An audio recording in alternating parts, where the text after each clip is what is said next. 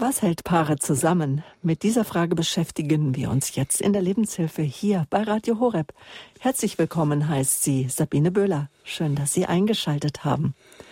Herzlich willkommen heiße ich auch meinen Gast, den Arzt und Psychotherapeuten Dr. Jakob Derbolowski. Guten Morgen. Guten Morgen, Frau Böhler. Dr. Derbolowski ist Leiter der Alltagswerkstatt hier bei Radio Horeb, die wir jetzt schon seit einem Jahrzehnt zusammen gestalten. Heute haben wir ihn eingeladen, weil er auch Spezialist für Beziehungen ist. In dem Bestseller Liebenswert bist du immer, das er zusammen mit seinem Vater, dem Psychoanalytiker Dr. Udo Derbolowski, geschrieben hat, gibt er Anregungen mit Hilfe der Psychopädie, wie wir unsere Beziehungen zu unseren Mitmenschen und somit ja auch zu unserem Partner, wie wir die Beziehung zu uns selbst und zu Gott stärken und tragfähig leben können. Die Psychopädie ist eine Verhaltenserziehung und sie trägt zur Herzensbildung bei.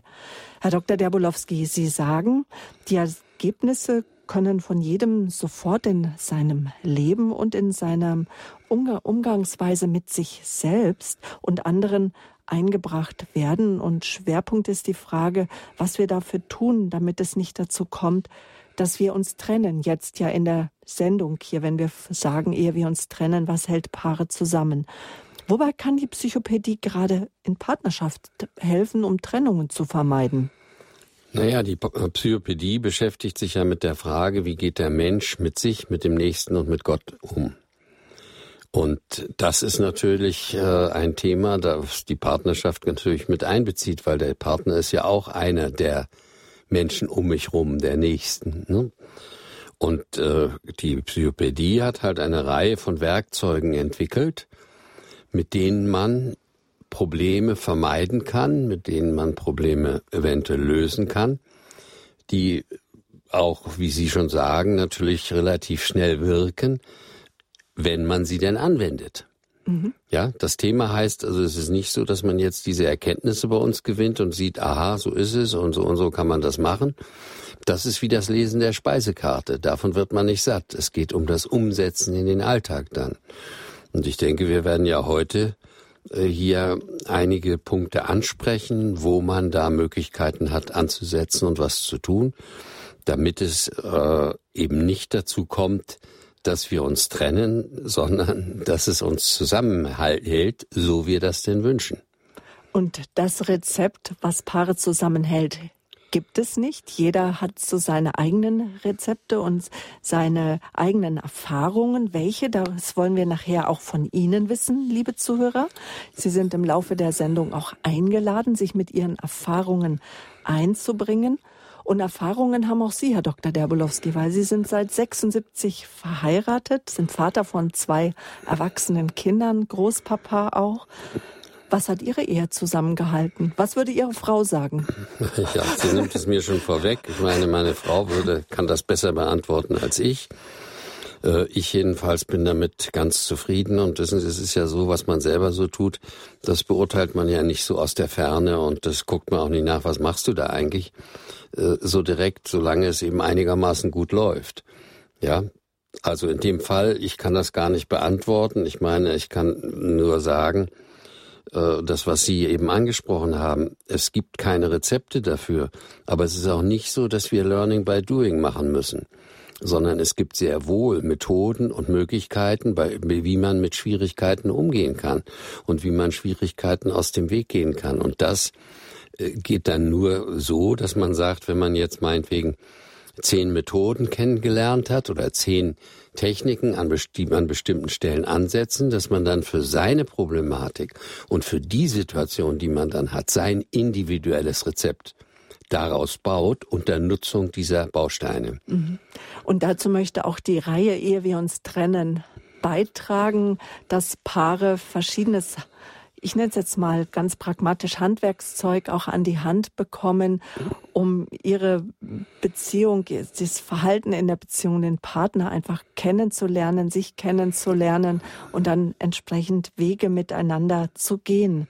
Naja, ich glaube, dass die Sendung das in der Form gar nicht erfüllen kann, sondern dass auch eine solche Sendereihe ebenso wie die Alltagswerkstatt, und so betrachte ich hier unser Gespräch auch, lediglich Anreize geben kann, zeigen kann, wo es Wege gibt, zeigen kann, äh, was man tun könnte.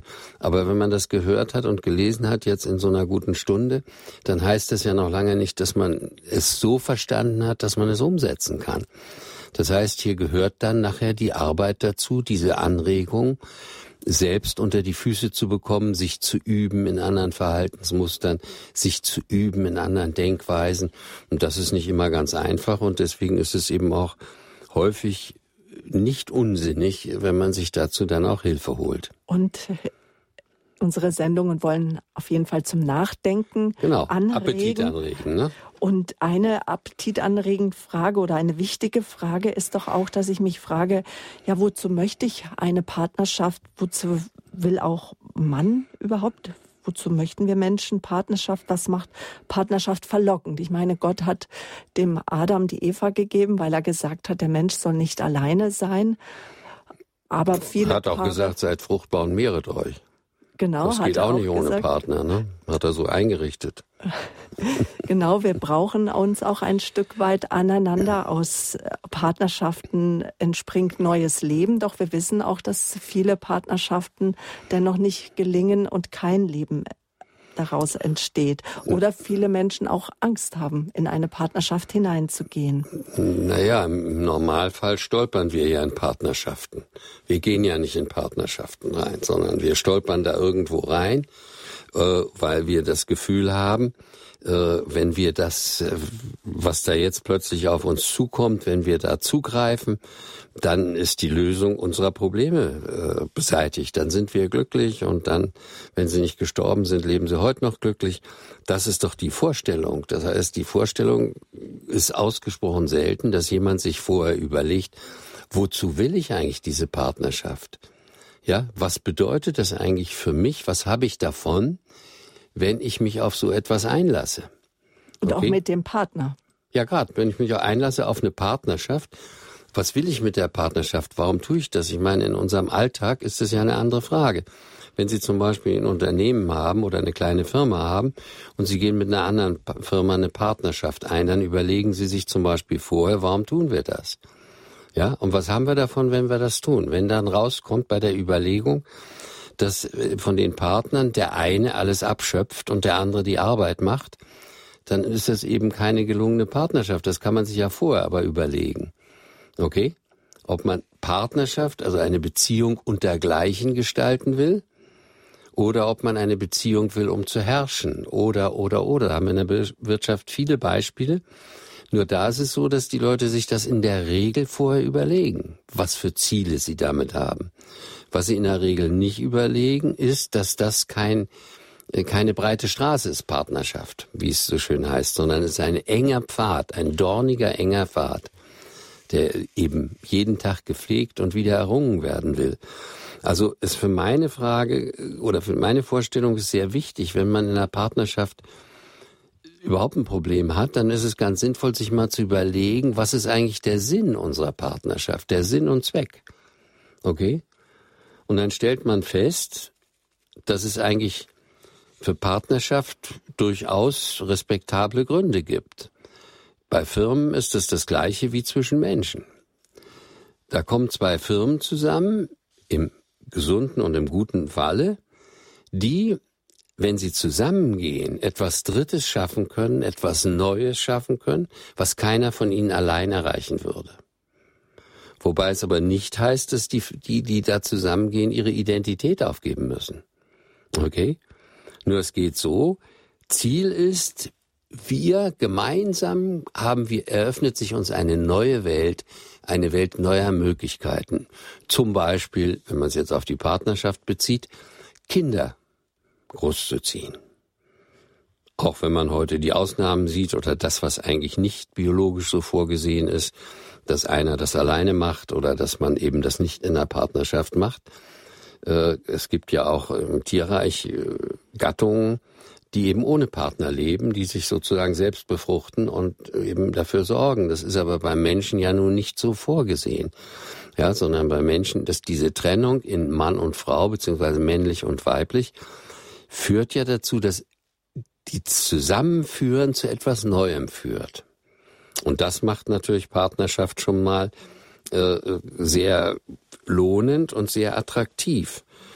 Tatsächlich äh, ist es aber eben so, dass wir uns das nicht vorher überlegen, sondern meistens machen wir das so, weil wir ein Gefühl haben, das sagt, wenn ich mit dem zusammengehe, dann ist alles wieder so wie im Paradies. Dann ist alles gut. Ich habe also meinen Partner, damit alle meine Probleme auf den Schlag gelöst sind. Und bereits am Tag nach der Eheschließung stellt man fest, so ist es nicht. Das, das ist eine Illusion gewesen, okay? Aber ich meine, ich kann das ja schon verstehen. Das ist doch ein schönes Gefühl. Ich sage, wenn ich jetzt mit der Susanne zusammen bin oder mit dem Xaver, dann ist alles, was mich jetzt bedrückt und beengt und wo ich nichts habe, ist auf einmal gelöst. Das macht diese Person. Und was ist das Schönste dran? Ich muss gar nichts dafür tun. Es macht alles der andere. Hm. Und ich glaube, liebe Hörerinnen und liebe Hörer, wenn Sie das hören, was ich sage, dann denken Sie sich, das ist tatsächlich im Leben eine Schwierigkeit. Das kann nicht gelingen. Und auf der anderen Seite sagt man wieder, Gegensätze ziehen sich an, der Unsichere den Sicheren, vielleicht der Hilflose gerade den. Ja, das ist eine andere Frage. Das ist natürlich schon so. Äh, uns reizt das, was wir nicht haben. Was wir haben, reizt uns ja nicht mehr. Okay, habe ich schon, reizt mich nicht. Okay? Ähm, es gibt Menschen, die sagen, ich habe eine Partnerin, die reizt mich nicht, mich reizen die anderen, die ich nicht habe. Okay? Also das heißt, die, das ähm, Gegensätze sich anziehen, ist ein wichtiges Lebensprinzip. Denn es regt uns an, aktiv zu sein, was zu tun, uns zu bewegen und deswegen suchen wir auch so etwas. Es macht uns lebendig. Gleichzeitig sagt man aber auch, äh, gleich zu gleich gesellt sich gern weil das gibt Sicherheit, Geborgenheit, da muss sich nichts ändern, das ist alles gut. Ich komme nochmal zurück auf diese Vorstellung. Ich glaube, allen ist uns bewusst, wenn man mit der Vorstellung, ich gehe in eine Beziehung, weil durch den oder die andere ist dann alles bei mir gut. Wenn Partner so in eine Beziehung gehen, dann kann man im Prinzip schon sagen, das wird sehr schwierig. Und ich glaube, das können Sie sich auch vorstellen, wenn Sie der Partner sind, der nun das alles zu erfüllen hat.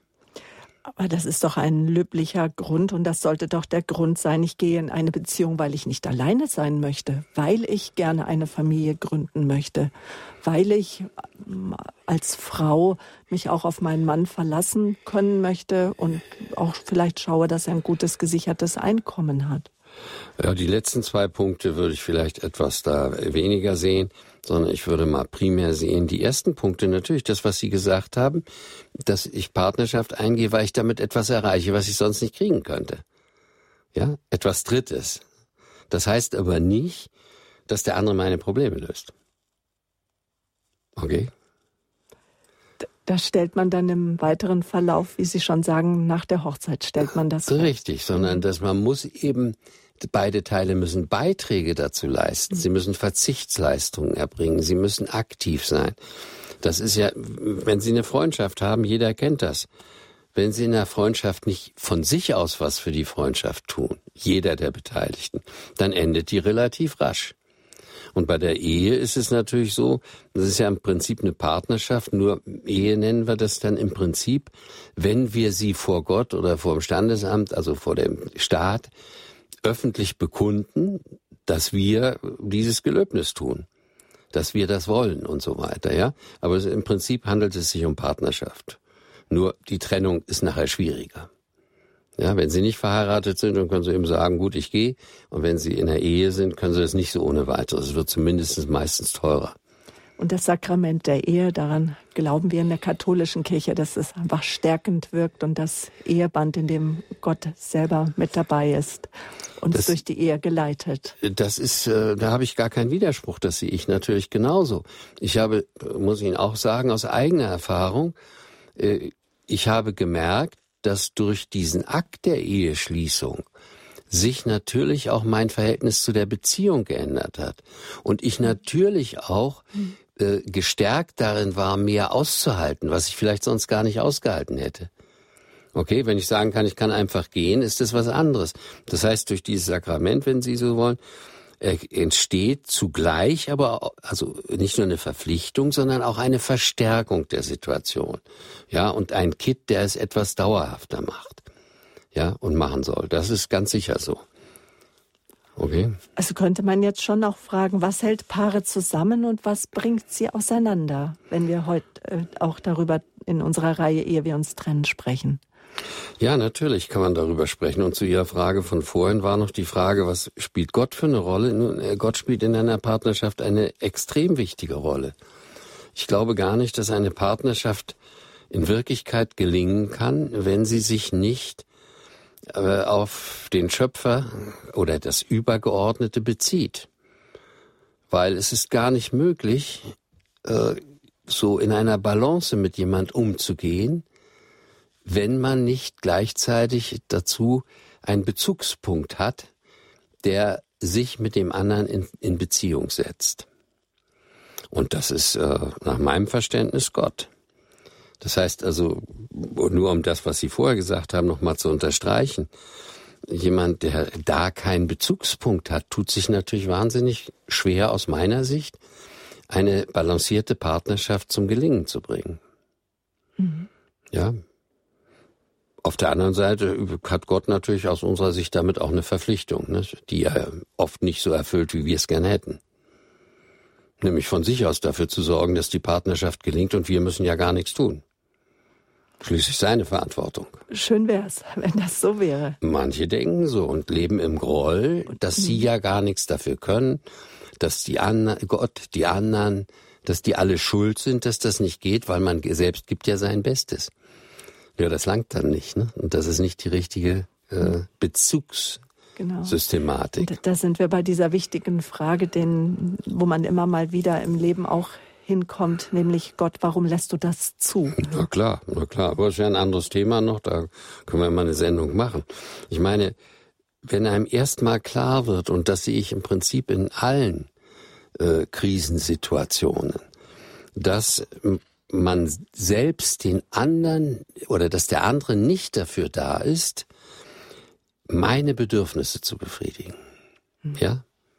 Dass es nicht seine Aufgabe ist, für mich und mein Glück zu sorgen, sondern dass das meine ist.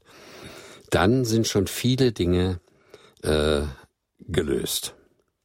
Ja, aber das ist eben schwierig. Das ist eben schwierig. Und da gibt es ja viele Beispiele dafür. Also wenn Sie jetzt zum Beispiel fragen, was ist denn so ein Problem in der Partnerschaft, um dieses Thema gerade noch aufzugreifen, dann stellen Sie zum Beispiel fest, es gibt die Problematik, die wir Kind Nummer eins nennen. Sie wissen, was Kind Nummer eins ist? Na, das Wichtigste, das Kostbarste, das, das, das, das eigene Ich. Nein, das Kind Nummer eins ist, ich möchte Kind Nummer eins sein, heißt, ich möchte der Erste sein, der Wichtigste und so weiter. Okay? Mhm. Und da gibt's ja berühmte Beispiele dafür, können sich dann direkt ausdenken, was dann da passiert. Der Mann hat einen, ich nehme jetzt den Mann, Sie können das umgekehrt genauso sehen, also ich möchte nicht diese Diskussion haben. Ein Mann kommt nach Hause, matt von der Arbeit, es war ein schwerer Tag, er ist auch nicht besonders gut gelaunt und während er nach Hause geht, denkt er sich, wenn ich jetzt nach Hause komme, dann ist alles gut. Dann wird man mir ein Essen bringen, man wird sich um mich kümmern, man wird mir meine Sorgen abnehmen oder mit mir zumindest teilen. Und ich bin Kind Nummer eins sozusagen. Die Hauptperson. Okay? Und während er da so nach Hause kommt, denkt er sich in dieser Haltung, äh, ach, was muss ich jetzt den Schlüssel suchen? Ich klingle, die werden sich freuen. Im Hause befindet sich die Partnerin der Partner und hatte einen schweren Tag. Ein Wasserrohr war kaputt gegangen, der Klempner hat lang gebraucht, dann kam eine Nachnahme, man hatte nicht genügend Geld da, musste sie wieder weggeben lassen. Und die Kinder machten gewisse Probleme. Man konnte bei der Mathematik nicht helfen. Man hoffte jetzt auf Vater, der die Mathematik dann mit den Kindern macht und so weiter. Kurz gesagt, die Haltung der Partnerin heißt, wenn Vati jetzt nach Hause kommt, dann ist alles gut. Dann kann, fallen alle meine Probleme von mir ab. Er wird alles aufnehmen und wird alles so lösen, dass es mir gut geht. Diese beiden stehen vor der Tür. Sie ist jetzt gerade noch dabei, das Abendessen vorzubereiten. Die Hände sind nass vom Salat. Sie geht mit tropfenden Händen zur, zur Tür, um die Tür aufzumachen, vor der er steht. Und ist dieses Klingeln schon allein war ja schon, da will jemand was von dir, nicht da gibt dir jemand was. Also öffnet sie die Tür und sagt, musst du klingeln, hast du keinen Schlüssel? Das trifft nun auf Kind Nummer eins, der sich gedacht hat, jetzt sind alle Probleme gelöst. Können Sie sich vorstellen, was jetzt passiert und wie der Tag weiterläuft? Ich glaube, das fällt keinem schwer. Oder? Und ich glaube auch, dass wir das auch kennen. Dass Natürlich. wir uns einfach mal fallen lassen wollen, aber dann merken, dass wir eingeladen sind, auch Nein, nicht mal, sondern grundsätzlich haben wir das Bedürfnis, Kind Nummer eins zu sein. Also nein, also ich nicht und unsere Hörer auch nicht, Herr Dr. Derbolowski.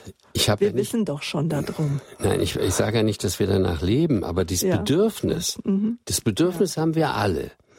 Und wir sind dann frustriert, wenn wir feststellen, dass es nicht geht.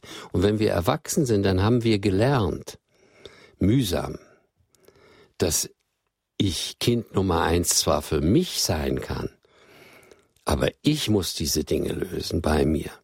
Und zum Beispiel, um, um dieses Beispiel mit dem Nachhausegehen zu lösen, die Franzosen hatten, da kannte ich das, da war das so, wenn man von der Arbeit kam, ging man nicht direkt nach Hause, sondern man ging noch am Kiosk oder am Café vorbei, nahm Kaffee oder ein Schlückchen Wein, ja, so dass man was dazwischen schaltete, sich seine Bedürfnisse sozusagen auf äh, ein gutes Level bringt und dann zu Hause offen ist für neue Aufgaben. Ja, vorher kommt man nach Hause und da sind die ganzen Aufgaben noch da und man möchte abladen. Wenn man das schon vorher sozusagen mit diesem Kaffee gemacht hat, ja, dann kommt man nach Hause und man kann auch was aufnehmen und, und kann vielleicht sagen, Mensch, ich freue mich, dass ich zu Hause bin, was kann ich jetzt tun? Mhm. Okay? Aber dafür muss man auch entsprechend frei sein. Und dies zu erkennen ist gar nicht so einfach weil sie sagen, wir denken anders oder wir machen das anders. Das glaube ich ja, dass wir das wollen vom Kopf mhm. her. Trotzdem wissen wir, dass das innere Bedürfnis, äh, so wie es bei Lorzing heißt in der Oper Zar und Zimmermann, o selig, o selig, ein Kind noch zu sein. Und zu kommen und zu sagen, ich komme nach Hause, Mami nimmt mir alle Probleme ab. Okay? Also da dürfen wir uns nicht täuschen. Das ist dann auch so ein Balanceakt zwischen unseren Idealen, wer wir denken, wer wir sind und dass es auf der anderen Seite schon so ist, dass wir bedürftige Menschen sind, die sich fallen lassen möchten, wie Sie das eben ausgedrückt haben. Ja, ich würde das nicht so direkt als Balanceakt sagen, sondern es ist ein Akt des Erwachsenwerdens, dass wir uns verabschieden von der Haltung, dass andere dafür da sind, unsere Probleme zu lösen sondern das ist unsere Aufgabe. Und in einer Partnerschaft sind wir dafür da, uns gegenseitig natürlich dabei zu unterstützen. Mhm. Das ist schon völlig klar, ja? Aber es ist nicht primär die Aufgabe, es ist nicht primär ihre Aufgabe, die Bedürfnisse ihres Mannes zu lösen. Was jeder bringt ja etwas mit in eine Beziehung. Klar. Und wir bringen auch mit Erfahrungen von unseren Eltern, was wir beobachtet haben.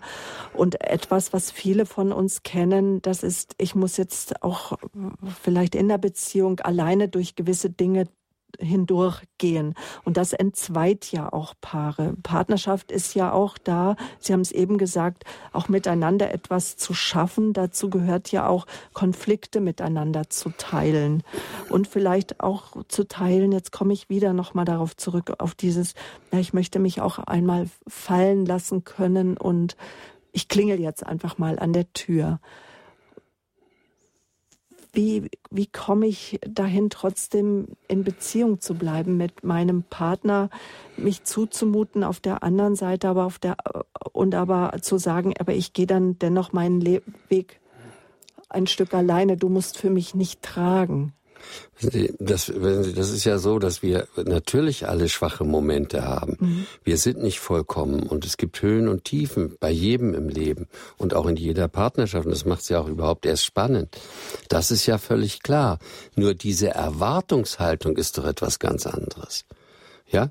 Mhm. Wenn der Mann anrufen würde, um in dem Beispiel zu bleiben, von der Firma und sagt, du pass auf, ich bin heute ganz kaputt, ja, ich bin für nichts zu gebrauchen, wenn ich nach Hause komme, am liebsten hätte ich jetzt verwöhnt zu werden.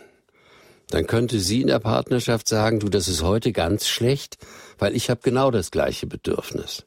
Und dann können sie als Erwachsene zusammen sagen, okay, was machen wir nun daraus? Und dann könnte das Ergebnis zum Beispiel heißen, pass mal auf, wir treffen uns auf halbem Wege und gehen schön essen. Genau. Ich Verstehen Sie, es geht nicht mhm. darum, mhm. dass man nicht Schwäche zeigen darf. Es geht auch nicht darum, dass man Wünsche an den anderen hat. Das ist ja völlig in Ordnung. Mhm. In der Partnerschaft im Gegenteil. Es ist sogar in der Partnerschaft eine giftige Geschichte, dass man seine Wünsche zum Beispiel gar nicht mehr bemerkt.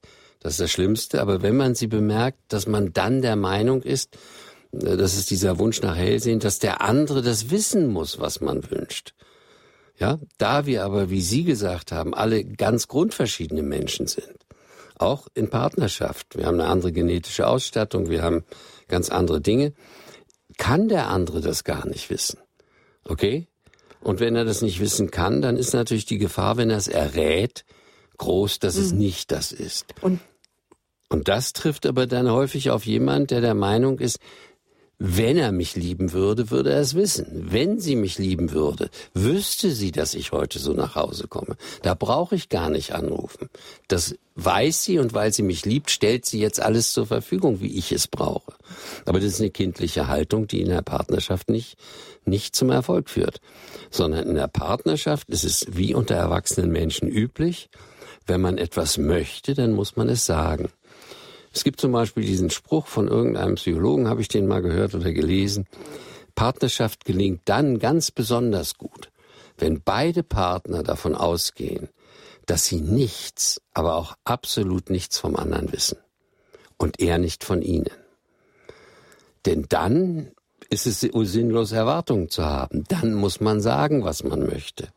Ja? Dann muss man sagen, was man geben möchte. Alles dieses. Und Sie kennen ja das mit den Erwartungen. Das ist ja, das ist ja eine tolle Geschichte. Wissen Sie, da fragen Sie jemand, was wünschst du dir zum Geburtstag? Hm. Ja. Lass dir was einfallen. Finde ich ja schon eine große Belastung. Da meint der andere, ich müsste wissen, weil ich mit ihm befreundet bin, was er sich nun gerade wünscht. Ich frage mich aber, wo ich das wissen soll.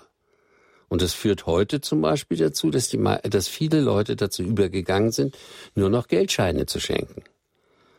Weil sie das davon entlastet, zu raten zu müssen mit einem hohen Risiko, dass es genau das nicht ist, was der andere haben will.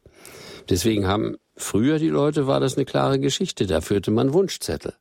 So wie Hochzeitslisten, wo dann abgehakt werden konnte oder jeder hinschreiben konnte, was er, mhm. was er gibt und der andere hatte gesagt, was er sich wünscht. Und dann kann man sagen, dann kommt das zu einer Partnerschaft.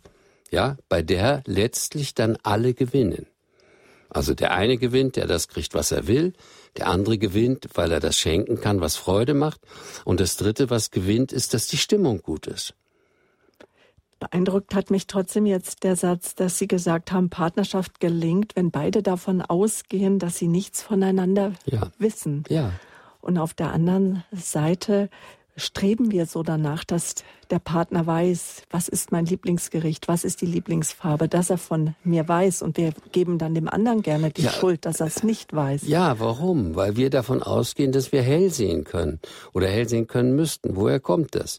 Das stammt daher, als sie Säugling waren, ein Kleinkind waren und sie hatten Missempfindung, dann haben sie ein Signal von sich gegeben, geschrien meinetwegen. Und dann kam irgendeiner, Mami oder Papi, je nachdem der zuständig war, und hat dann gewusst, worum es geht, was man selber nicht gewusst hat, und hat das Problem gelöst. Okay, und dann ging es einem wieder gut. War meinetwegen Hunger und dann hat er was Essen gegeben und dann war es gut oder trocken liegen und so weiter. Und tatsächlich ist das mit höherem Alter, hat sich das geändert, weil die Bedürfnisse anders geworden sind, sind größer, sind vielfältiger geworden.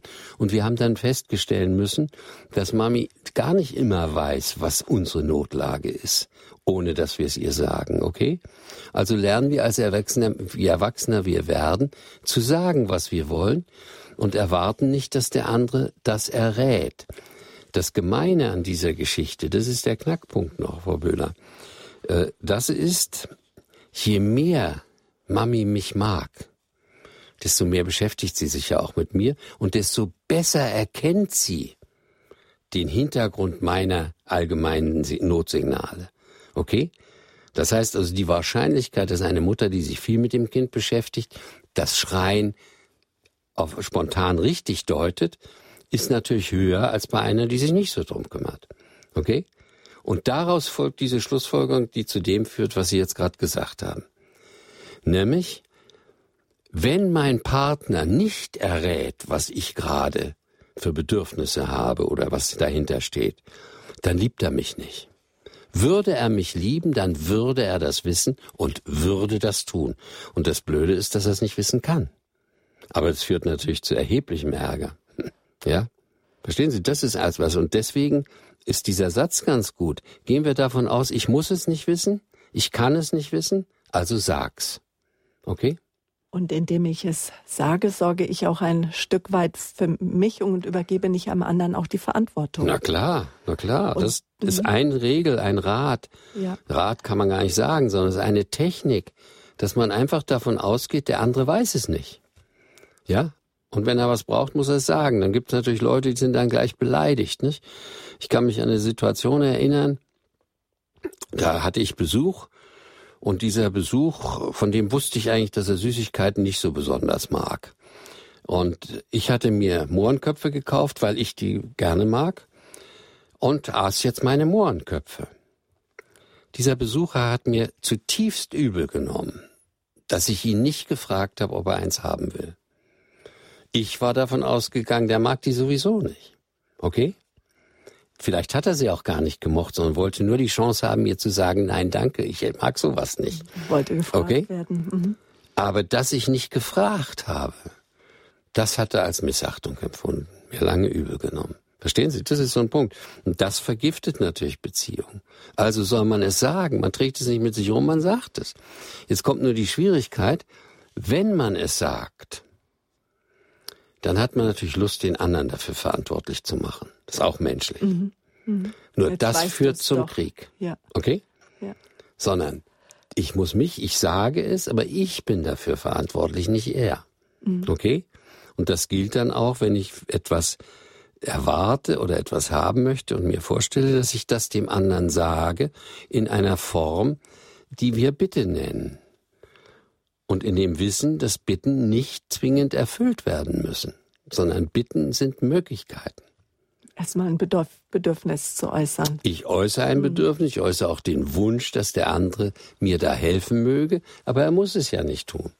Okay? Sonst wäre es keine Bitte. Es gibt wieder Freiheit. Ne? So ist das. Was hält Paare zusammen? Darüber spreche ich mit meinem Gast, Dr. Jakob Derbolowski, hier in unserer Reihe bei Radio Horeb, ehe wir uns trennen, weil uns Ihre Beziehung am Herzen liegt. So ein erstes Fazit, Herr Dr. Derbolowski? Ein erstes Fazit ist, dass Beziehung eine äh, Aufgabe, eine nicht so ganz leicht und selbstverständliche Aufgabe ist, die einfach Kraftamtes gelingt, sondern die jeden Tag aufs Neue wieder errungen werden muss.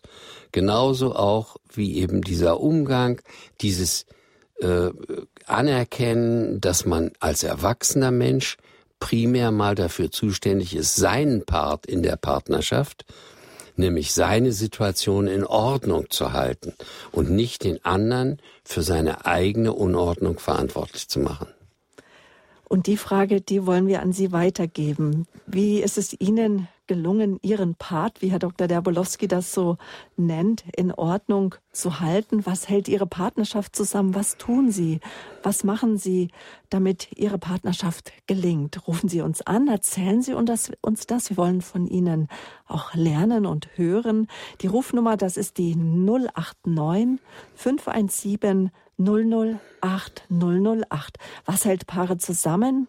Mit der Frage beschäftigen wir uns heute hier in der Alltagswerkstatt mit dem Psychopäden und Arzt Dr. Jakob Derbolowski und mit Ihnen. Rufen Sie uns gerne an unter der 089 517 008 008. Und gleich geht's weiter. Wir freuen uns auf Sie.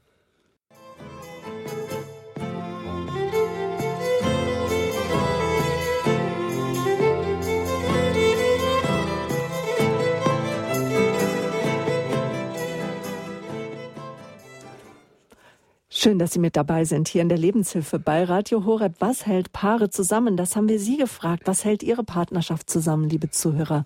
Und die Leitungen sind gefüllt. Wir haben ein paar Hörer da. Aus Ebersberg möchte ich jetzt erstmal die Frau Stöss begrüßen. Guten Morgen. Guten Morgen. Morgen. Ich, ich äh, für mich ist wahrscheinlich die Sendung ein bisschen zu spät, weil ähm, mein Mann hat sich von mir getrennt und wir sind zwar nicht geschieden, aber schon seit zwei Jahren leben wir nicht zusammen. Er hat, äh, es ging um andere Partnerin, der sich gefunden hat. Und ähm, das sehr Interessante war, äh, was Sie gesagt haben, das ist auch eine Antwort für mich, warum meine Ehe kaputt gegangen ist, dieses erste Kind. Mhm. Es war tatsächlich so, wie Sie gesagt haben, mhm. mit dieser Laune vom Mann, Mhm. Und dann die, die Ehefrau zu Hause. Ich war und bin immer noch berufstätig. Wir haben keine gemeinsamen Kinder. Wir haben, äh, wir beide sind ja schon geschieden worden und äh, deswegen äh, ziemlich später kennengelernt und so. Aber es war meine sehr große Liebe und äh, ich habe mich um alles gekümmert. Arbeit, Haushalt, äh, Einkaufen, das und jenes und immer schöne Miene machen. Mhm. Aber das hat wahrscheinlich auch nicht gereicht. Mhm. Weil nicht es gereicht ist gut. es war tatsächlich, wie Sie gesagt hatten, ich war auch nicht immer gut gelaunt. Na, Sie war, haben einfach dem nicht genügen können.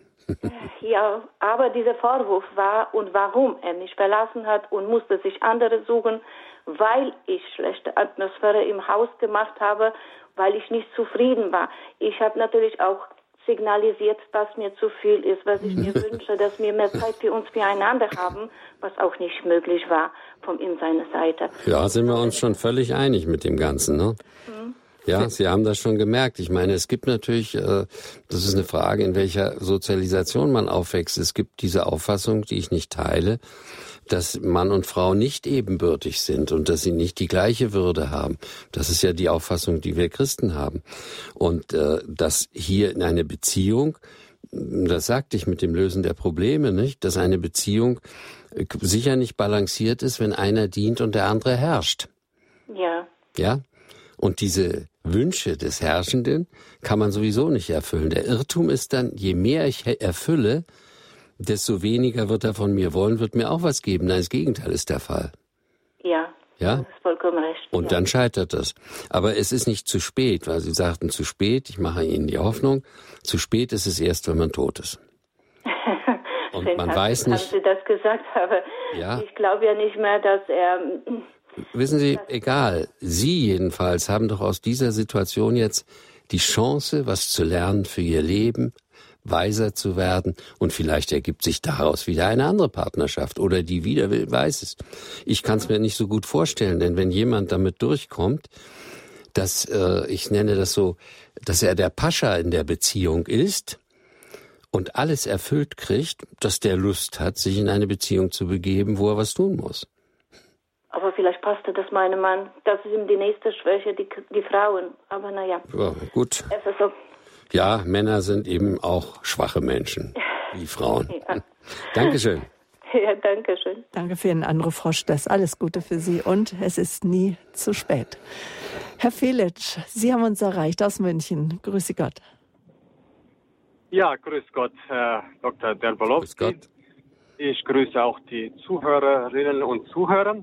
Meine Frage lautet auch unter anderem, was tut eine Person, die eigentlich unter diesen Bedingungen, die Sie genannt haben, alles wird gut, wenn ich diese Person heirate, dann werden meine Bedürfnisse gestillt. Ja.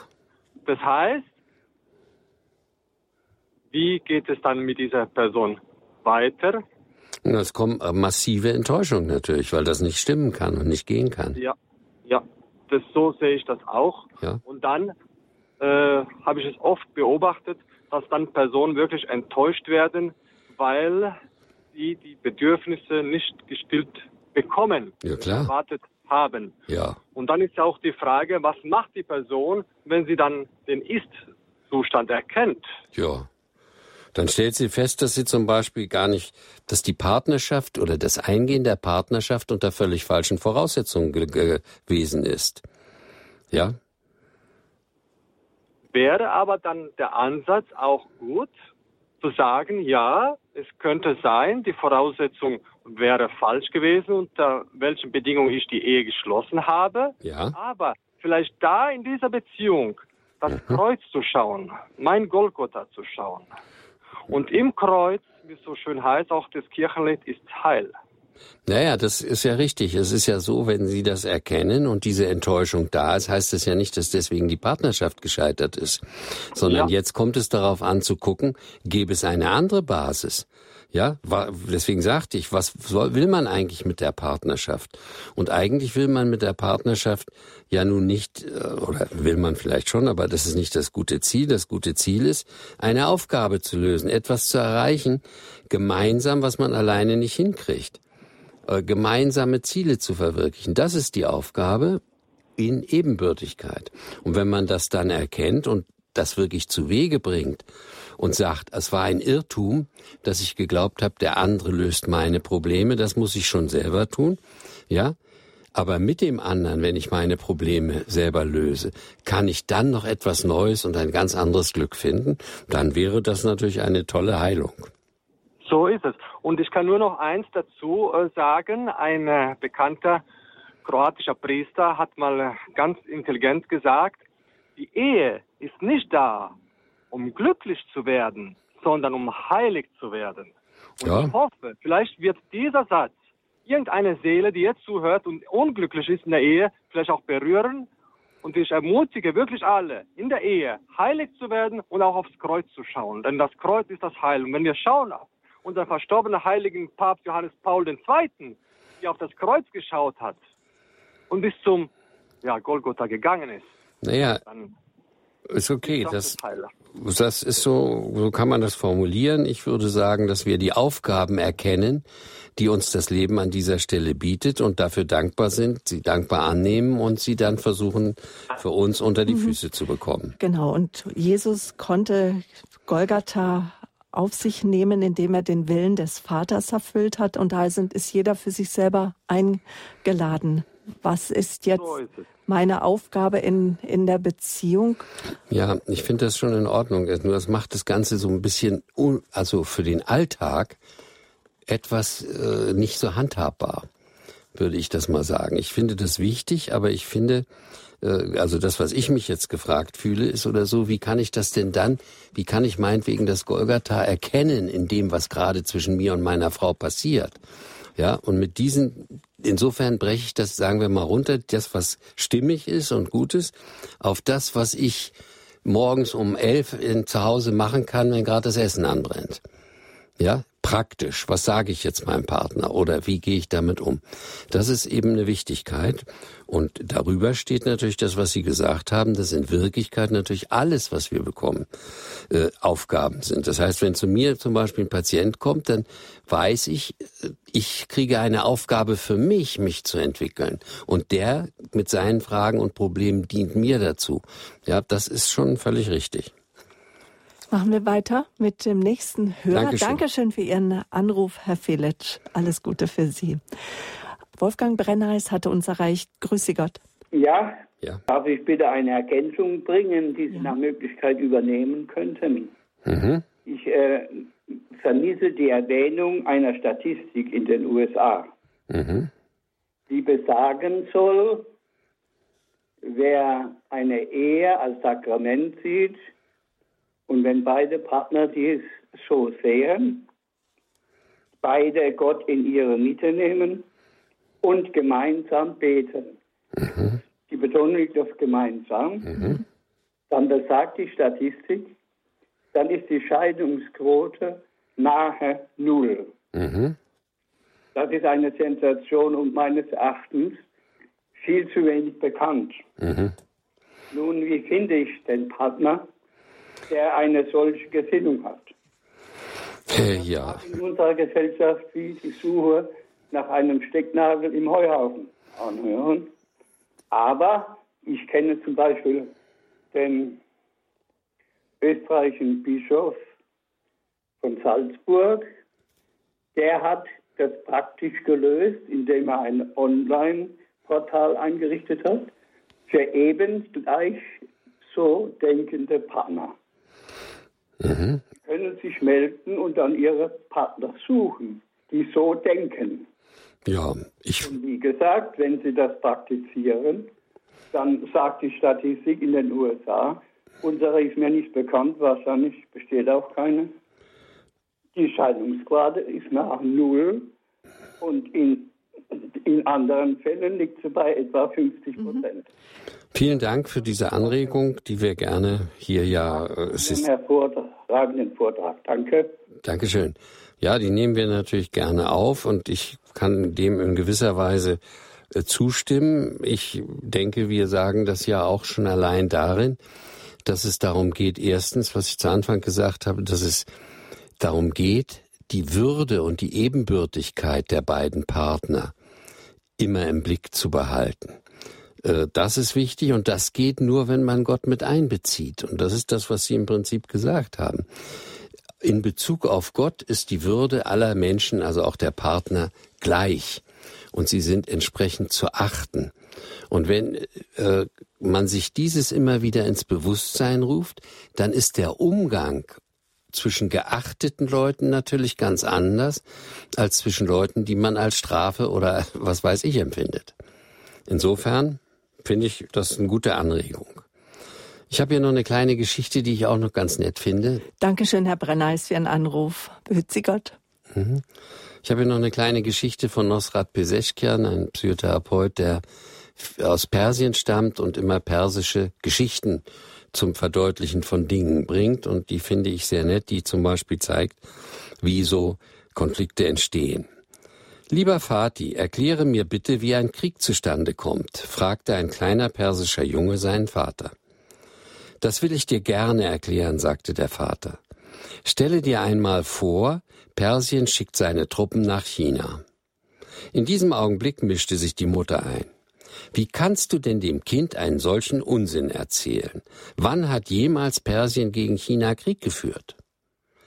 Liebe Frau, versuchte der Vater zu erklären, ich wollte nur an einem Beispiel erläutern, wie ein Krieg entsteht. Durch deine Beispiele, die nie stimmen, bringst du bloß das Kind durcheinander. Außerdem ist es eine Lüge, dass Persien gegen China Krieg geführt hat. Was? Du bezeichnest mich als Lügner? fuhr der Vater auf. Ich nehme mir die Zeit und versuche dem Kind etwas zu erklären und du meckerst daran herum. Wenn du meinst, du könntest es besser erklären, dann mach du es doch. Du weißt doch immer alles besser. Das ist ja unerhört, wie du mit mir sprichst, fiel die Mutter ein. Ich werde nie mehr etwas sagen, dass du es nur weißt. Da unterbrach der Sohn das Streitgespräch seiner Eltern und sagte, Liebe Eltern, ihr braucht mir nicht mehr zu erklären, wie ein Krieg entsteht. Ich kann es mir gut vorstellen. Ich glaube, diese Geschichte ist etwas, was wir im Alltag in ähnlicher Weise ganz gut kennen und die uns einfach zeigt, wo die Dinge schon schiefgehen können, wo man das Gefühl hat, hier ist keine Partnerschaft, keine Ebenbürtigkeit, hier gebe ich mir Mühe, etwas zu tun und der andere fällt mir in den Rücken. Mein Ziel der Partnerschaft ist doch, dass wir uns gegenseitig unterstützen und nicht gegenseitig unterjochen und oder so. Und das, wer Kinder hat, weiß zum Beispiel, wie schwierig das dann oft ist, nicht? wenn die Auffassungen des anderen nicht so sind wie meine. Und dann mit dem Kind äh, hier in diesem äh, Geflecht zusammen schließlich dazu kommen, dass wir uns streiten, ja, obwohl es um was ganz anderes geht, weil wir uns nicht achten, weil wir uns nicht die Würde zubelegen, die wir haben. Okay? Und weil es darum geht, dass wir eben auch im Leben lernen, und das ist ein ganz wichtiger Punkt noch, dass es darum geht, äh, also scheinbar darum geht, dass es nur Sieg und Niederlage gibt. Auch in der Beziehung. Es gibt nur einen Sieger und einen Unterlegenen. Das ist eben der Irrtum einer Partnerschaft. Eine Partnerschaft heißt, ich gewinne, du gewinnst und Gott gewinnt. Das ist das Ziel und danach zu streben gilt es. Dann fällt weg, was zum Beispiel in vielen Beziehungen, wie ich das so kenne, passiert, dass sich der ein Partner schon rechtfertigt, bevor man überhaupt was gesagt hat. Ja, das sind alles äh, sozusagen Kriegsstifter. Okay? Und das hängt ja wohl auch mit dem eigenen Ich-Stand zusammen, ja, dass ich weiß, wer ich bin, mein Selbstwertgefühl, was vielleicht manchmal zu niedrig, ein andermal übersteigert ist. Dass ich zum Beispiel weiß, dass ich immer liebenswert bin. Okay? Und äh, eine Frage, die mich ja die ganze Sendung schon bewegt, Frau Böhler, Sie haben doch auch eine glückliche Ehe. Wie haben Sie denn das hingekriegt?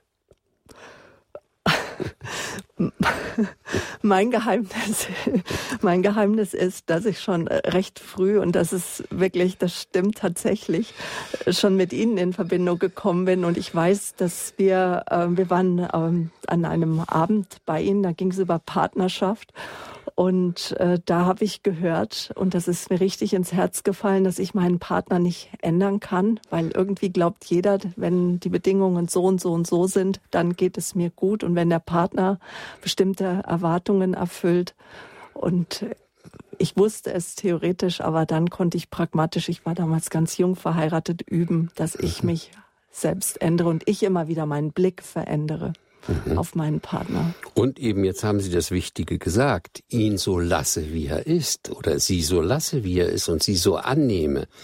Das war ja das. Es ist ja immer interessant, äh, wenn man bei einer, von einer Eheschließung fragt, ist der Partner der Ideale, dann hört man häufig, ja, ja, das ist er schon. Und die paar Ecken, die er hat, die bügele ich ihm schon noch weg. Aber tatsächlich mhm. stellen wir fest, dass alle Versuche, an den Partner zu ändern, von uns aus. Er selber kann es natürlich tun, aber wenn unsere Versuche und Ansinnen, dass er sich ändern soll, wenn wir das unterlassen, dann haben wir einen ganz entscheidenden Schritt zum Gelingen einer Partnerschaft, dauerhaften Gelingen einer Partnerschaft gegangen. Da gäbe es jetzt noch einiges dazu zu sagen.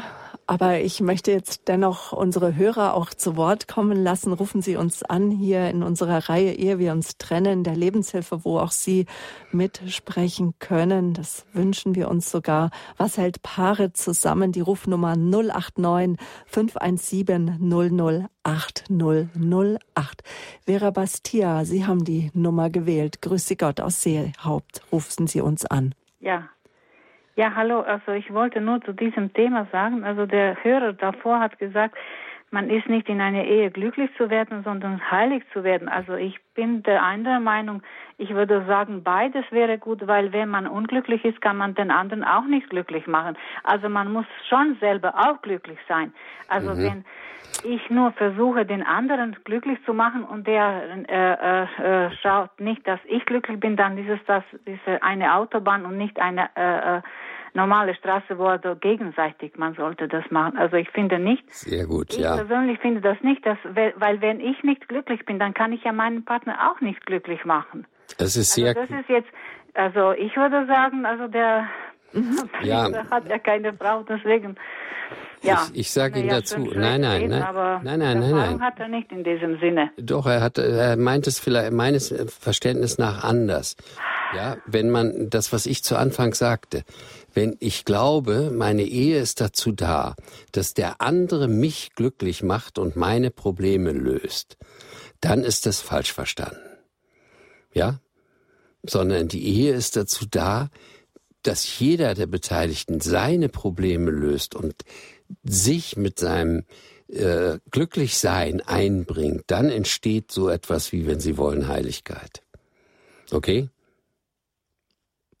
also ich stimme Ihnen völlig zu. Ich kann sagen, wenn jemand die Erwartung hat, wenn ich, wenn ich heirate, ist alles gut, dann bin ich glücklich. Das ist eine äh, Vorstellung, die meines Erachtens zu ganz großen Problemen führt. Ja, danke schön. Ähm, wir sehen schon, da gibt es Diskussionsbedarf. Was versteht man darunter unter ein, äh, einzelnen ähm, sage ich mal, auch so Lebensweisheiten. Er ist nicht da, um glücklich zu werden, sondern um heilig zu werden. Wir sind für unser Zufriedenheit selbst verantwortlich, Herr Dr. Derbolowski? Nee, der Punkt ist, dass wir, dass wir erwarten, dass die Glück, das Glücklichsein von dem anderen für uns hergestellt wird. Das ist der, wäre der Irrtum. Ich habe einen Spruch gefunden, wer, den wer dem Partner Gutes tut, tut sich Gutes. Wer dem Partner eine Freude macht, macht sich eine Freude. Wer den Partner beschenkt, beschenkt auch sich. Ähm, das sind ja auch, wer den Partner beglückt, der beglückt auch letztendlich sich. Da geht es ja auch um diese bedingungslose Liebe ein Stück weit. Naja, vielleicht. Ich meine, bedingungslose Liebe, das ist ja eben das Hauptthema dass Beziehungen zum Beispiel eben dadurch vergiftet werden, dass sie eben nicht bedingungslos ist. Aber diese Sachen, die Sie da gesagt haben, da kommt es eben darauf an, aus welcher Haltung man das tut. Wenn ich selbst im Überfluss des Glückes bin, dann kriegen die anderen sowieso was ab. Dann gebe ich denen das, weil ich fließe über, dann brauche ich mich nicht drum kümmern. Es ist aber meistens meiner Erfahrung nach so, dass genau diese Aussagen, die Sie gesagt haben, das Ziel haben, dass ich damit, wenn ich das dem anderen tue, dann wird er mir auch was tun. Das heißt, ich bekomme das doppelt und dreifach zurück, was ich sozusagen in den anderen hineingebe. Und das ist meines Erachtens falsch. Im Leben kommt Nehmen vor Geben und nicht Geben vor Nehmen. Und wenn dahinter steht, hinter diesen Sprüchen, gib, damit du bekommst, dann würde ich das für problematisch halten. Also Sie sagen, nehmen kommt vor geben. Ja. Aber es heißt doch in einer Weisheit, geben ist seliger als nehmen. Ja, das ist klar, weil wir Menschen sind vom Stamme Nimm. Wir haben das Besitzstreben und das Haben ist bei uns sehr ausgeprägt und wir geben nicht so gern. Wenn ich jetzt zum Beispiel jemand sage oder Ihnen sagen würde, geben Sie mir mal eine Spende für unseren gemeinnützigen Verein, für die Psychopädie, dann werden Sie sich überlegen, naja, wie viel kann ich entbehren oder so. Wenn ich Ihnen jetzt sage, passen Sie auf, ich schenke Ihnen mal 100 Euro, weil ich einfach Lust dazu habe, dann werden Sie sagen, ja, wenn da keine Bedingung dran geknüpft, nehme ich, nehme ich. Ja, das heißt also, unsere Tendenz, Besitz anzuhäufeln und all diese Dinge, die ist sehr stark. Und ich glaube, dass die, die, die, die Glaubenssituationen dazu beitragen, uns es etwas leichter zu machen, wieder loszulassen. In meinem Alter zum Beispiel lernt man, dass es viel wichtiger ist, loszulassen als zu nehmen. Das ist aber für junge Menschen genau umgekehrt. Ja, ich weiß, dass ich irgendwann gehen muss, äh, bin ja schon doch deutlich älter und deswegen ist das für mich nicht mehr so erstrebenswert. Also anders gesagt, wenn ich das tue, weil ich insgeheim mir erhoffe, dass dann alles gut wird und ich so bleiben kann, wie ich bin, dann würde ich das als gestört bezeichnen. Und wenn ich dem anderen gebe, weil ich eh im Überfluss bin, dann gebe ich ihm ja nicht. Wie der Begriff schon sagt, Überfluss. Es fließt über und die anderen bekommen es von ganz alleine. Mm, dann sind wir wieder beim Bild auch vom dreischaligen Brunnen. So ist das. Wo ich, wo ich meine Schale gefüllt wird, immer durch Gott, den Vater. Sie haben einen wichtigen Punkt angesprochen, nämlich die bedingte Liebe. Liebe, die an Bedingungen geknüpft ist. Ich mag dich, wenn du das tust. Mhm. Zum Beispiel. Das ist ein, auch ein Partnerschaftsgift. Liebenswert bist du nämlich immer. Und das, was du tust, ist nicht das gleiche wie das, was du bist. Herr Altenburger, Sie sind auch einer unserer Hörer, den wir heute begrüßen wollen. Und damit würden wir dann auch den Reigen schließen mit den Höreranrufen. Schönen guten Morgen. Ja, guten Morgen, Frau Böhler und Herr Tabolowski. Äh, ich möchte noch kurz ein paar Anfügungen machen. Es läuft aber die Zeit schon etwas knapp. Und ich unterstreiche alles, was Sie jetzt schon vorgetragen haben. Es ist wirklich, Radio Horeb wird natürlich auch zum Segen, wenn man viel hört. Und ich habe viele Ihrer Beiträge schon gehört, die mich mhm. natürlich auch weitergebracht haben. Danke. Jetzt ganz kurz. Äh, also zum einen erlebe ich in der Welt um mich herum, man sieht natürlich nie rein, das wissen Sie selbst. Mhm. Also schon alleine, wie viele Menschen einfach doch in der Partnerschaft erwarten, dass lebensgeschichtliche Verwundungen oder Mängel gestillt werden, mhm. die natürlich nicht aufgearbeitet sind. Also ich stelle es jetzt einfach so hin, wir müssen nicht einzeln mhm. auf alles eingehen. Und mhm. da fängt natürlich dann schon im Keim etwas an zu brodeln, würde ich meinen, von meiner Wartung aus, von meiner, mhm. meiner Sichtweise aus. Dann, ich habe selber ein Problem. Mein Partner, meine Partnerin. Das ist, mhm. mein ist ein besitzanzeigendes Fürwort. Mhm. Es gehört nichts. Ich habe da einfach durch meine eigene Erfahrung, mhm. Beziehung in, in der leider nicht, in der leider gescheiterten Ehe, aber auch im Umfeld, was ich sehe, dieser Besitzanspruch und wie viel Dirigismus dann auch da reingelegt wird, mein, du bist mein, so, ja, ja, ja, ja, ja. So. Und Ich glaube einfach, dass Freiheit und Liebe siamesische Zwillinge sind. Natürlich keine Freiheit, die missbraucht wird, aber mhm. die Freiheit für die Entwicklung des Individuums im Partner, das, was Gott in ihn hineingelegt hat. Und das finde ich eigentlich ganz schön, noch ganz kurz einzublenden. Äh, eine Geschichte von Franziskus, Franziskus und Chiara, von zwei, die aus derselben Quelle trinken, mhm. wo sie am Ende dann sagt, Menschen sind nicht da, einander zu haben, sondern einander zu Gott zu führen. Das ist mhm. natürlich ein wesentliches Element, ja. das Partnerschaften stabil machen kann, wenn die Ehe in Gott gelebt wird. Das ja. weiß ja jeder. Ja. Und für mich ist dieses aber ein tragendes Wort, auch wenn es Franziskus und Chiara, das war eine seelische Liebe, aber trotzdem jede Beziehung, egal wie die geartet ist, wird Kraft gewinnen, wenn man dem anderen hilft, sich zu entwickeln in das, was Gott in ihn hineingelegt hat. Das ist völlig richtig. Horeb ist ja in einem wunderbaren, auf einem wunderbaren Weg. Er betont immer, wie wichtig die Vorbereitung wäre. Ja. Auf das Ziel hin. Ja. ja, klar. Das ist, deswegen muss man auch wissen, wozu mache ich eigentlich Partnerschaft? Ja. ja. Und ich habe jetzt eine äh, Feststellung gemacht, wenn man jetzt also von diesen Gedanken durchdrungen ist. Äh, also für mich wäre es das, das Höchste der Begegnung, ja, wenn man einfach sagen kann, es ist ein Glück, dass du da bist, ohne dass der etwas tut. Also diese Selbstlosigkeit. Ja. Ich bin da wirklich ein Stück gewachsen durch Radio Horeb, durch die ja. ganze Literatur, alles, mhm. was mir zugekommen ist. Ja, leider ein bisschen spät. Mit 20 habe ich das auch nicht gewusst. Aber wenn man schon allein sagen kann, es ist einfach ein Glück, dass du da bist. So, ja. du musst nichts dafür tun. Ja. Dann ist man auf einem guten Weg meines Erachtens. Aber ich muss Ihnen sagen, wenn man so äh, im Leben steht, dann werden die Fanggründe für einen Partner sehr gering, denn ich erlebe, nach welchen Kriterien gewählt wird. Sozialer Status, Geld, und, und, und, und, und, und. Ich sage Ihnen da nichts Neues. Ja, aber es ist ja eine Aufgabe. Man kann Liebe üben, man kann Liebe lernen, man kann sich heranlieben und man kann die Aufgabe Partnerschaft ja eben auch angreifen, äh, also anpacken und äh, loslegen. Und das, was Sie gesagt haben, das ist, äh, kann ich ja wieder zustimmen. Es ist nur so, das Wort mein ist ein besitzanzeigendes Fürwort, wie Sie richtig sagen. Wenn ich von meiner Frau spreche, dann heißt es, sie gehört mir irgendwo. Das führt zu dem Irrtum, dass sie mir tatsächlich gehört und ich mit ihr verfügen kann. Äh, es steht aber da, es ist nicht so, sondern alle Menschen, die wir uns mit uns ein Stück Weg gehen, sind Leihgaben. Das wissen wir. Irgendwann gehen sie wieder auch und entsprechend pfleglich haben wir sie zu behandeln. Trotzdem erleichtert es uns, Liebe zu entfalten und Beziehung zu entfalten, wenn wir ein Stückchen weit das Gefühl haben, es ist unsers ja, obwohl wir wissen, dass es nicht stimmt.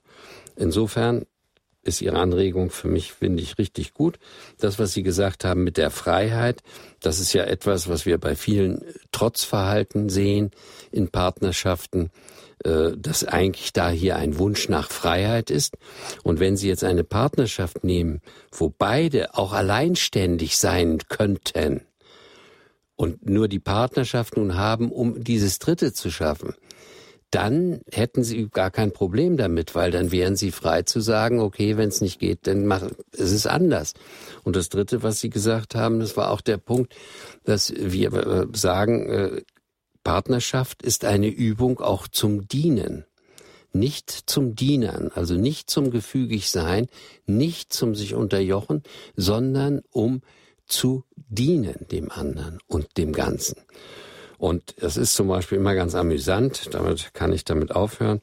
Äh, in so zum Beispiel, wenn ich Paarberatungen mache, dann sind die Leute meist ganz erstaunt, wenn so ein Paar kommt, zwei Leute, und dann stehen da drei Stühle da. Und dann fragen sie, was soll der dritte Stuhl? Wir sind nur zu zweit. Dann sage ich, ja, der dritte Stuhl ist doch der Patient oder der Kranke, nämlich ihre Beziehung. Deswegen sind sie doch gekommen. Ach so? Das sind vier, nicht? Sie können sich das vorstellen. Völlig überrascht. Und dann kommt die Frage. Und jetzt stellen wir mal die Frage, was sind Sie beide bereit einzubringen und zu tun für diesen Kranken? Nämlich Ihre Beziehung. Okay? Dann findet man vielleicht einen anderen Weg und eine Freiheit und Selbstständigkeit. Aber, wie Sie es auch richtig gesagt haben, das Ganze ist kein Zuckerschlecken, sondern ist ein dorniger, mühsamer, enger Pfad, der aber auf der anderen Seite das wirkliche Glück äh, zur Folge hat. Dankeschön, Herr Dr. Derbolowski. Damit sind wir am Ende. Von ehe wir uns trennen, was hält Paare zusammen? Der Leiter unserer Alltagswerkstatt, Dr. Jakob Derbolowski, war unser Gast. In der Alltagswerkstatt hören wir uns wieder Ende September. Dankeschön, dass Sie da waren, Herr Dr. Derbolowski. Und danke auch Ihnen, liebe Zuhörer, fürs Zuhören. Damit geht die Lebenshilfe zu Ende. Es verabschiedet sich von Ihnen Ihre Sabine Böhler.